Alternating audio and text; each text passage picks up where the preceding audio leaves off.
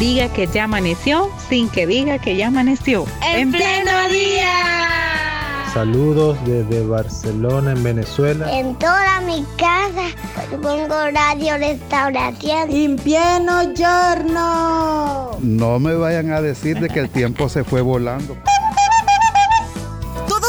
parte de En Pleno Día. De lunes a viernes. De 6 a 8 de la mañana. En Radio Restauración. 100.5 FM. Y en Facebook. Arroba En Pleno Día.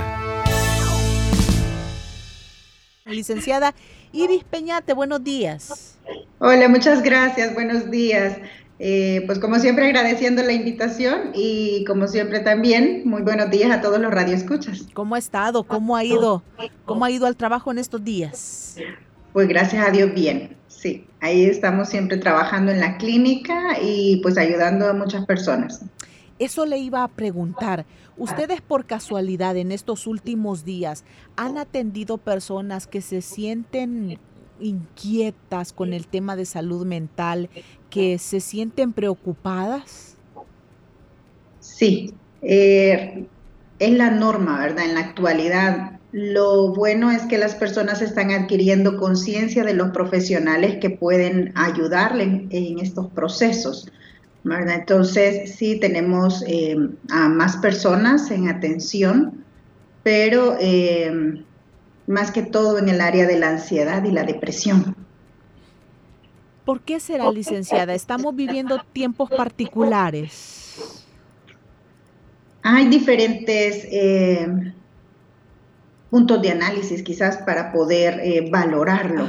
Sí, hay muchas personas que han tenido cambios en sus vidas, muchos han tenido que realizar cambios inesperados ¿verdad? Todo pues producto de lo que nos ha sucedido a nivel mundial, ¿verdad? desde la pandemia para acá. Eh, muchos han tenido que migrar también, no solamente eh, han dejado su tierra, han dejado su familia, sus hijos, y pues eso también causa eh, un desbalance tanto al que se queda como al que se va. ¿verdad? El compromiso que tienen los que se van como para poder mandar a traer a su familia, y otros que eh, tendrán que haber cambiado de trabajo, ¿verdad? También ha generado eh, la ansiedad hacia el futuro, no saben, no tienen un punto claro hacia dónde quieren llegar después de haber tenido quizás una vida muy organizada, ¿verdad? Entonces, ante los cambios, la reacción normal que el ser humano va a tener es ansiedad, crisis de angustia, al enfrentarse a lo nuevo y lo desconocido pero sí muchas personas están eh, saliendo adelante cuando ya miran un horizonte más estable, ¿verdad? donde pueden tener una vida nuevamente con estructura ¿verdad? y la seguridad económica que pueden tener hacia ellos y su familia ayuda muchísimo en este proceso. ¿Usted cree que estamos experimentando una emergencia de salud mental? podríamos valorar, y quizás es mi punto de vista, eh, que ahora tenemos, como lo dije al principio, más conciencia de qué profesionales pueden ayudarnos. Eh, ya no es aquella visión más médica de la salud mental, sino que es una, eh, una visión más amplia, ¿verdad? Antes nos encontrábamos mucho con personas que nos decían, no, es que yo no voy donde el psicólogo porque no estoy loca o no estoy loco y quizás ya el, entorno ha ido modificando esos parámetros de análisis y entonces sí las personas eh, se sienten más cómodas buscando un profesional de la salud mental, llámese pues un psicólogo o un psiquiatra. Bueno, el día de ayer se publicaba en uno de los periódicos matutinos este tema y se muestra como una emergencia de salud mental entre los salvadoreños. Según datos del Instituto del Seguro Social y del Instituto de Medicina Legal de nuestro país, hay un aumento en casos de suicidio. Hay saturación de consultas y poco personal que está atendiendo a paciencia, a pacientes a nivel nacional. Esto de suicidio, ¿ustedes tienen como forma integra, tienen ustedes datos o el registro de cuántas personas podrían estar experimentando una situación de inestabilidad, estar pensando en suicidarse? Honestamente no, no tenemos una estadística. Sin embargo, cuando atendemos a personas eh, en estados de depresión, sí valoramos mucho este aspecto, pues porque hay pensamientos, ideaciones y planificación suicida. ¿verdad? Entonces, eh, cuando nosotros eh, valoramos que hay, hay cualquiera de estos tres etapas, sí estamos como alertas, ¿verdad? Dentro de lo que es la atención psicológica, sea en menores de 18 años o en mayores de 18 años, siempre manejamos el secreto profesional. Sin embargo, los pacientes tendrán que saber que ante cualquier situación en donde nosotros percibamos que está en riesgo su vida o la vida de otros, vamos a violar el secreto profesional. ¿verdad? En mi experiencia siempre lo, aclaro con los pacientes y cuando he tenido que eh, hablar con los padres o familiares de un paciente con depresión y con ideación suicida o intento suicida, entonces ya eh, tengo que hablar con ellos y los pacientes lo saben, eh, pues reconocen la necesidad para que puedan ser cuidados debidamente. Muy bien, vamos, vamos entendiendo mejor esto y vamos desglosando algunos aspectos que podemos entender nosotros como salud mental. Bueno, es un estado, ¿verdad? Es un estado mental, como muy bien la palabra lo dice, donde la persona percibe cierta estabilidad de su entorno y por tanto pues va a tener una estabilidad física. Eso es lo que permite tener salud mental. Y como le comenté eh, al inicio, esto fue muy, muy visto como algo médico, ¿verdad? Y cuando llegamos al médico es cuando ya la perdimos. Entonces, salud mental es algo que tiene que ser del día a día, ¿verdad? Buscar nosotros mantener esta salud, no perderla, entonces, el enfoque que nosotros debemos de tener sobre salud mental es día a día percibir que nosotros tenemos un entorno estable, un, un entorno nutritivo, rico, que nos hace vivir experiencias que si bien pueden alterarnos un poco lo cotidiano de la vida, pero eh, se restablece en, a mediana, en, un mediano tiempo, no a largo tiempo, que es lo que genera una inestabilidad, genera entonces en el ser humano permanecer en estado de alerta por un tiempo demasiado prolongado y es lo que entonces va a generar una ansiedad y crisis de angustia. ¿Cuándo podemos nosotros decaer en nuestra salud mental y tener esas, esos signos que nos lleven a nosotros a ponernos en alerta? Cuando nosotros estamos eh, todos los días sometidos a presión, sometidos a estrés, cuando, está, cuando los cambios son demasiado frecuentes y se nos acaba, eh, como quien dice, la cantidad de información con la que nosotros podemos procesar para poder logre, lograr el equilibrio. ¿verdad? Si, nosotros, si nuestro cuerpo, nosotros estamos eh, dotados de, de, esa capacidad de poder soportar el estrés, pero a la vez si se mantiene por un tiempo sostenido y los niveles van en aumento, entonces el ser humano va a enfermar, ¿verdad? Los va a perder. Quiere decir que debemos procurar, si el ambiente no se presta para poder tener un equilibrio, pues nosotros personalmente, nuestra mente, es la que debe de dirigir, ¿verdad? Y buscar el equilibrio. Si tenemos horas de trabajo extenuantes o cambios eh, constantes en nuestra vida, pues procurar eh, tener momentos de relajación, momentos de esparcimiento, ¿verdad? Momentos en nuestra familia que podamos sentirnos amados y protegidos.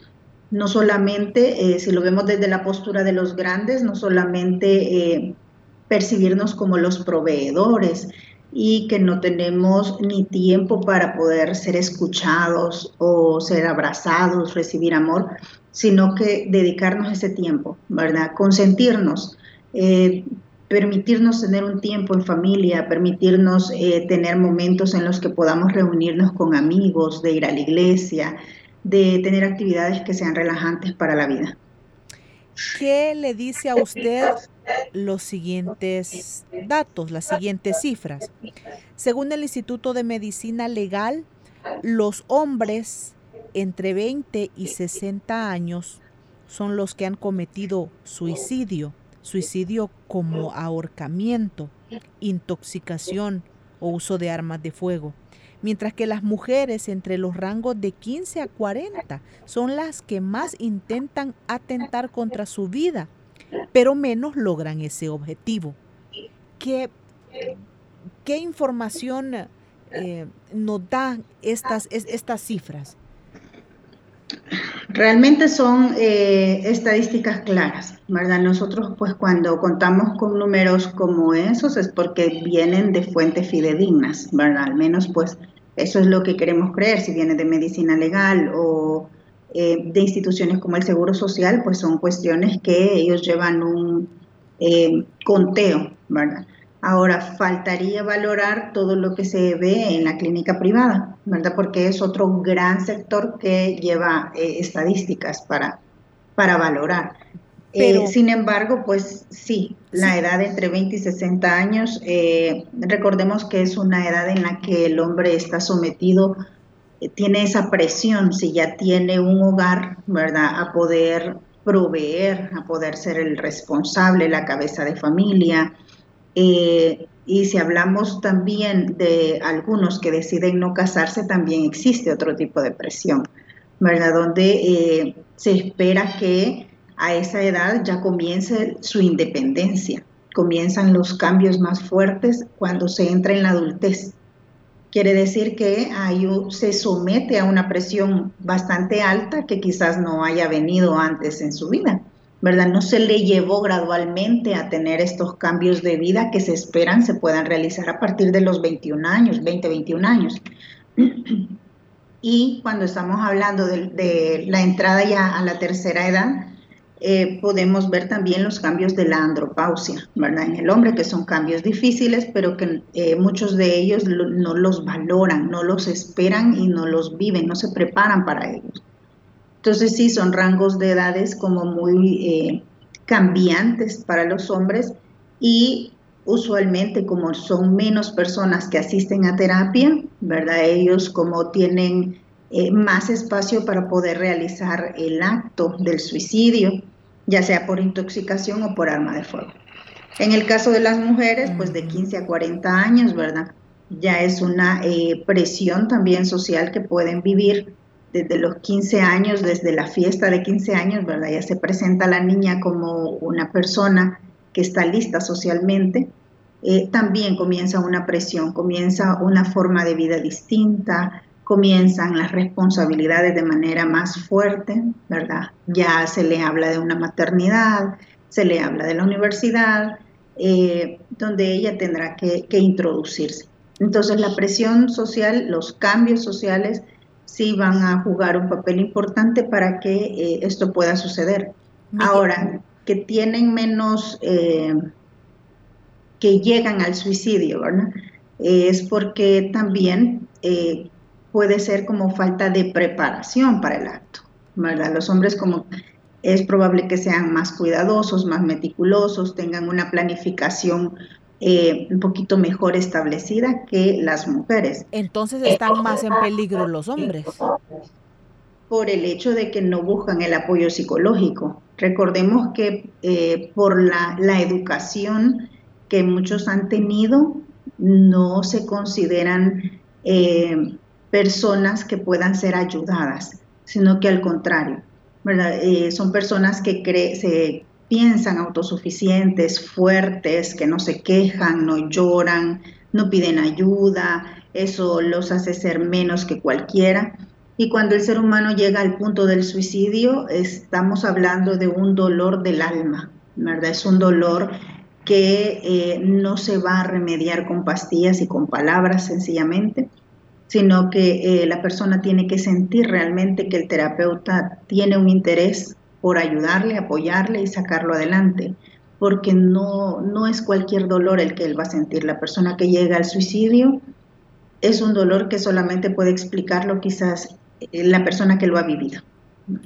Bueno, estamos entonces haciendo conciencia, estamos consultando en las unidades de salud, pero desde estas se tiene la conciencia de la cantidad de personas que están consultando y se está proveyendo también de los especialistas que hagan falta, porque uno de los datos también que arroja esta información es que no hay tantos especialistas atendiendo a personas que pasan pues precisamente por esto, ¿verdad? Por un decaimiento, por, por la tristeza que pueden empezar a sentir, por depresión.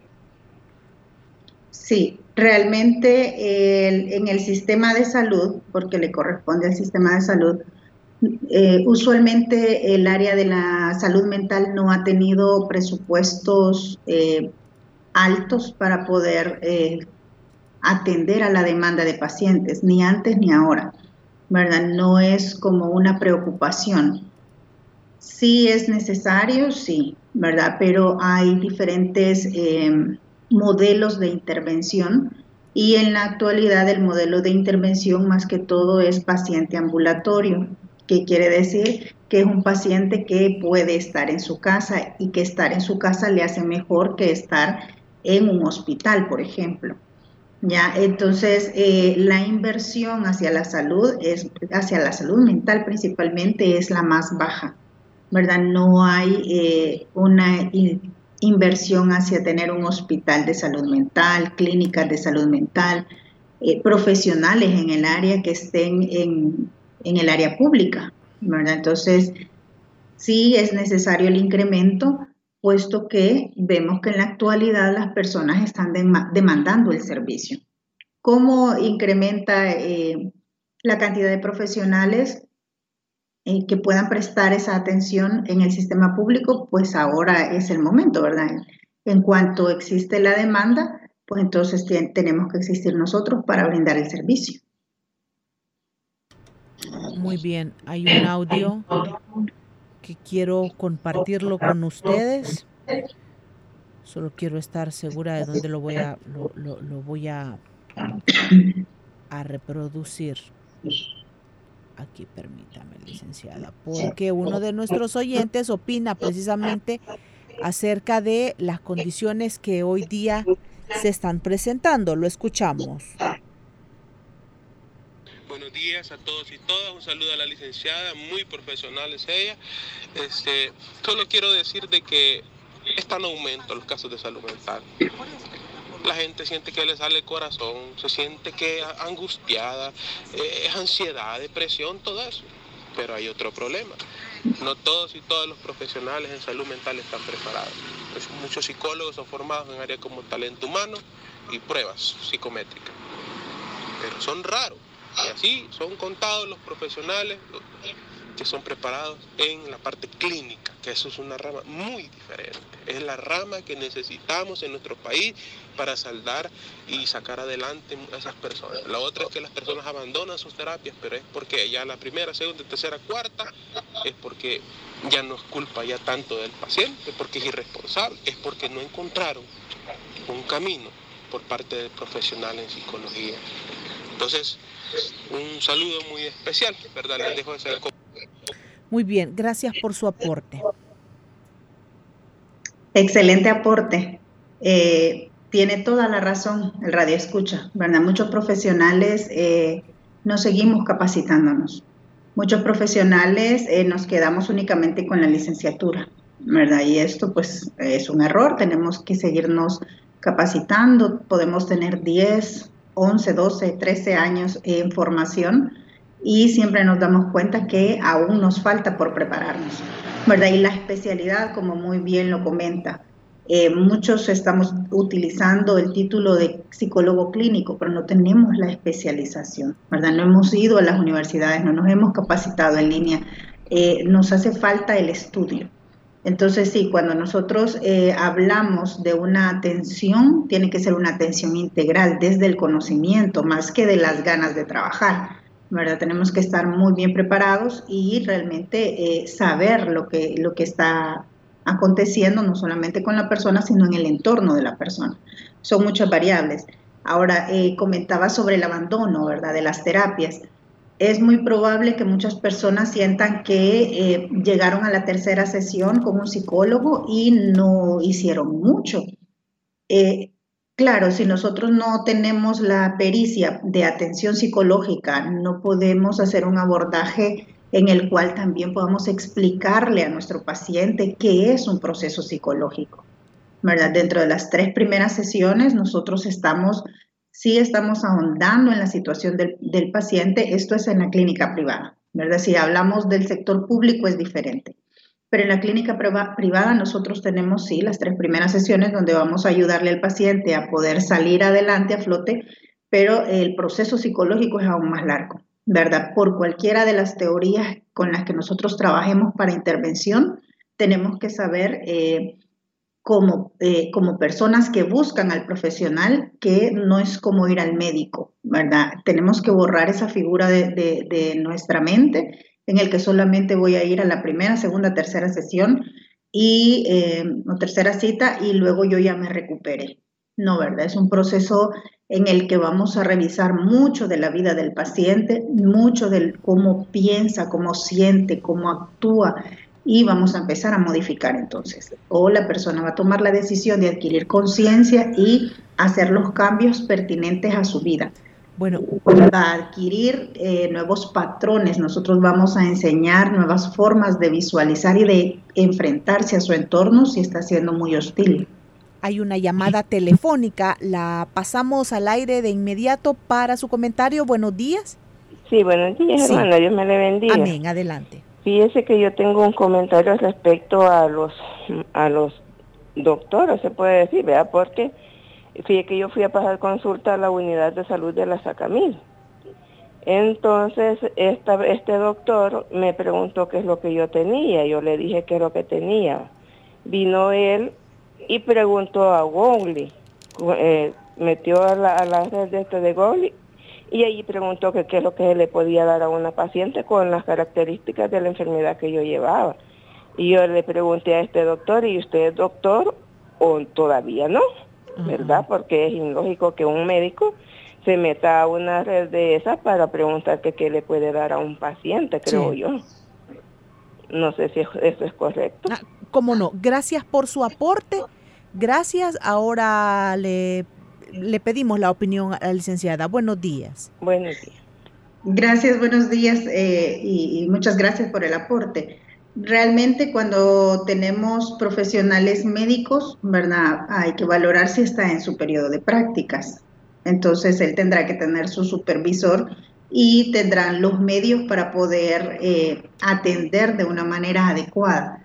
Muy diferente la atención que puede brindar el médico que lleva la especialidad, la especialidad en psiquiatría al psicólogo. ¿verdad? Eso sí, siempre es muy diferente. El médico le va a atender como un médico, va a escuchar signos y síntomas y luego va a prescribir ¿verdad? Una, una, un medicamento. En cambio, el psicólogo no. El psicólogo va a escucharle, va a tomar apuntes de las cuestiones importantes que le han llevado al, padecimiento que tiene en la actualidad. Y luego, pues, va a evaluar y va a provocar esto un proceso psicológico que le pueda ayudar y garantizar su sostenimiento sin medicamento. Entonces, a veces sí es necesario recurrir al psiquiatra por medicamentos, sí, a veces no es necesario. Con la terapia psicológica eh, de un profesional en psicología clínica puede ayudarle mucho. Bueno, entonces, eh, estamos frente a una, a una necesidad que se debe de atender. Esto de la salud mental, como usted ya nos decía, o sea, no significa que consultar por algún por algún pensamiento o sentimiento debería de generarnos a nosotros culpa, sino lejos de eso es parte de la responsabilidad hacia con nosotros. Solamente quisiera abonar a, lo que hemos estado comentando el pasado fin de semana con lo que sucedió en el estadio Cuscatlán. Una persona que asistió al lugar, bueno, cuando le preguntamos días, día después de lo que se había vivido, la frase que comentó, porque él, él estaba bien físicamente, pero él dijo, recuperando la mente, o sea, ese shock que nosotros podemos tener de estar en un lugar, de que sucediera algo que pone en peligro nuestra vida, no lo esperábamos, esto también genera un impacto fuerte. Aquí, licenciada, en este caso, las personas afectadas con este u otro caso que podría ser similar, ¿cómo podrían recibir ayuda? Bueno, eh, principalmente abocándose a los centros de salud donde cuenten con especialidad en psicología. ¿verdad? Y si no, pues en su defecto psiquiatría y si hay pues un psiquiatra preparado en un abordaje eh, psicológico, pues adelante, ¿verdad? Eso es lo que tenemos. De lo contrario, pues también pueden abocarse a instituciones, ¿verdad? Como Cruz Roja, instituciones que puedan tener este tipo de apoyo. Y, ¿por qué no? También con nosotros con forma íntegra pueden hacerlo y nosotros con mucho gusto vamos a brindar eh, apoyo a las personas que estuvieron ese día en el estadio o también que sean familiares de las personas que eh, pudieron vivir este incidente. Bueno, otra de nuestros oyentes nos hace esta consulta. Está pasando un proceso psicológico, pero le llama la atención que ya lleva 15 sesiones, pero a la fecha no le han dado una recomendación específica ni un tratamiento para lo que se ha comenzado a identificar que tiene. ¿Esto es normal? ¿Este proceso es así de largo? Pregunta.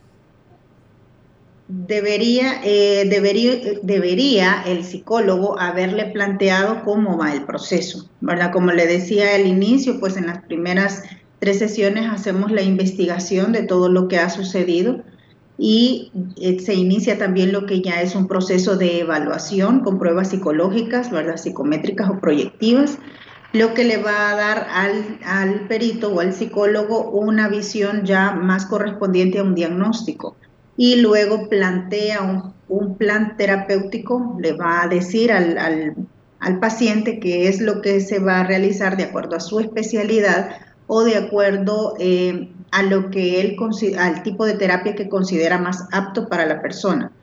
Hay terapias que tienen un abordaje de 12 sesiones, ¿verdad? Son las cognitivo-conductuales que a nivel mundial pues tienen más eh, validez y recomendaciones, pero existe otros tipos de terapias que van a ser un poco más largos, ¿verdad? Entonces el, el psicólogo que le está atendiendo es el que debió haberle explicado el proceso y también le va informando en cuál etapa del proceso está.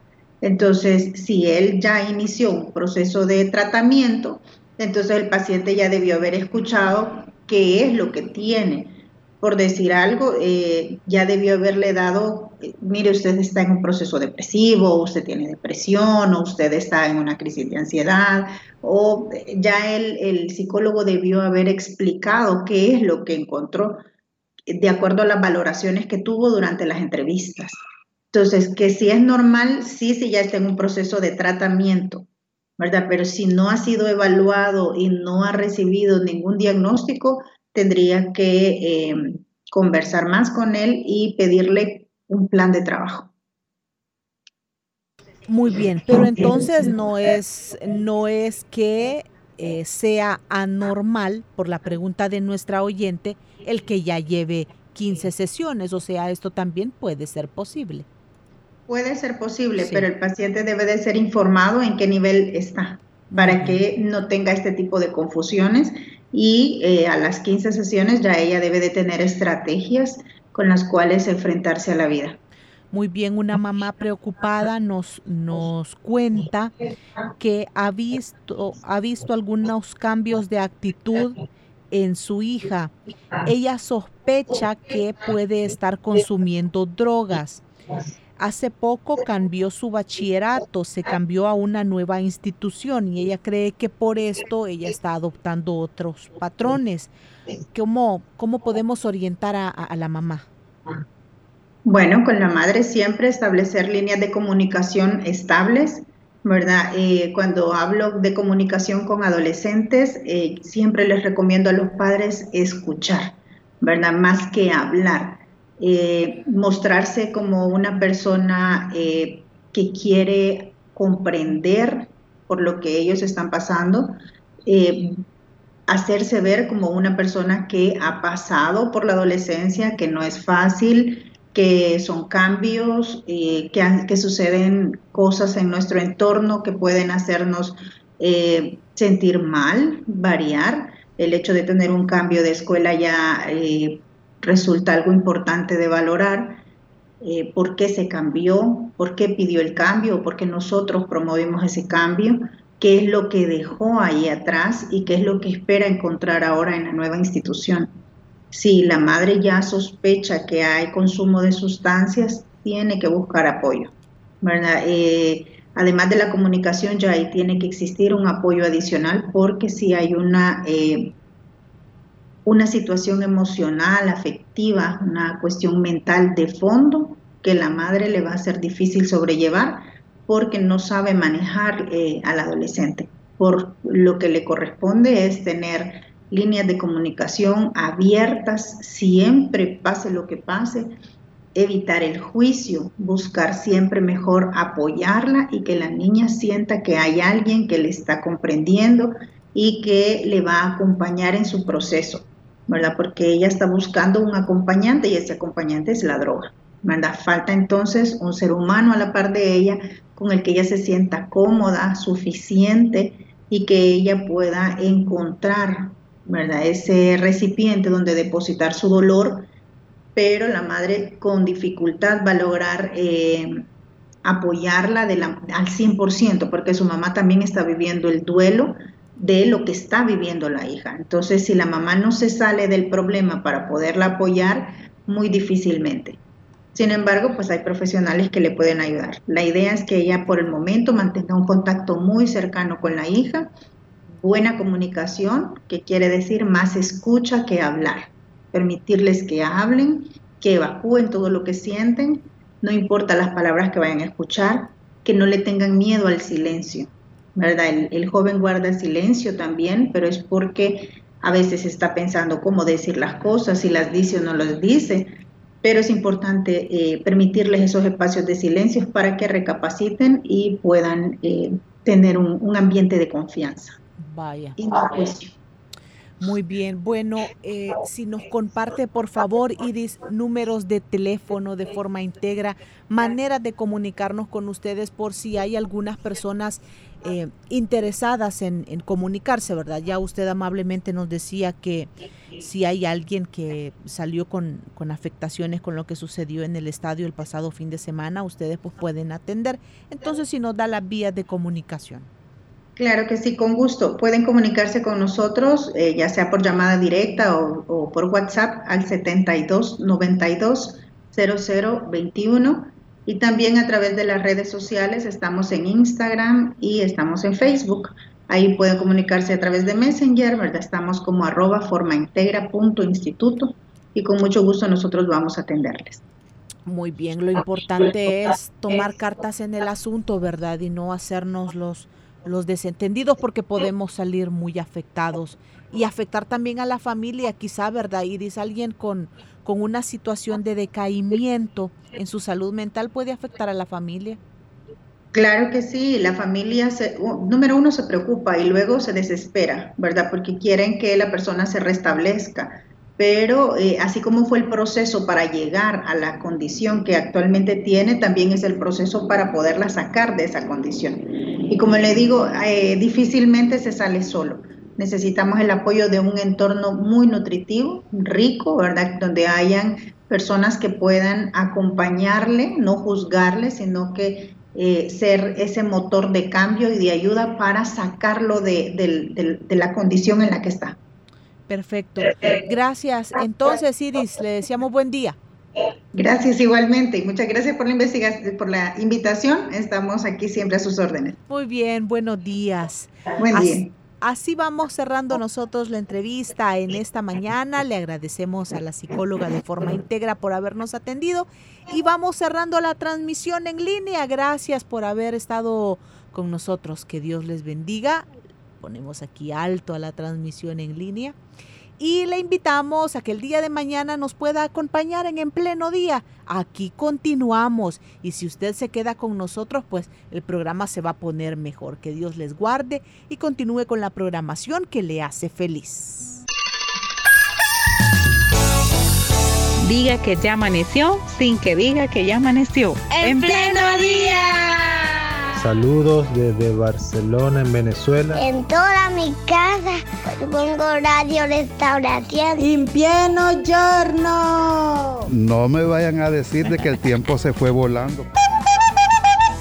Todos seamos parte de En Pleno Día. De lunes a viernes. De 6 a 8 de la mañana. En Radio Restauración. 100.5 FM. Y en Facebook. Arroba En Pleno Día.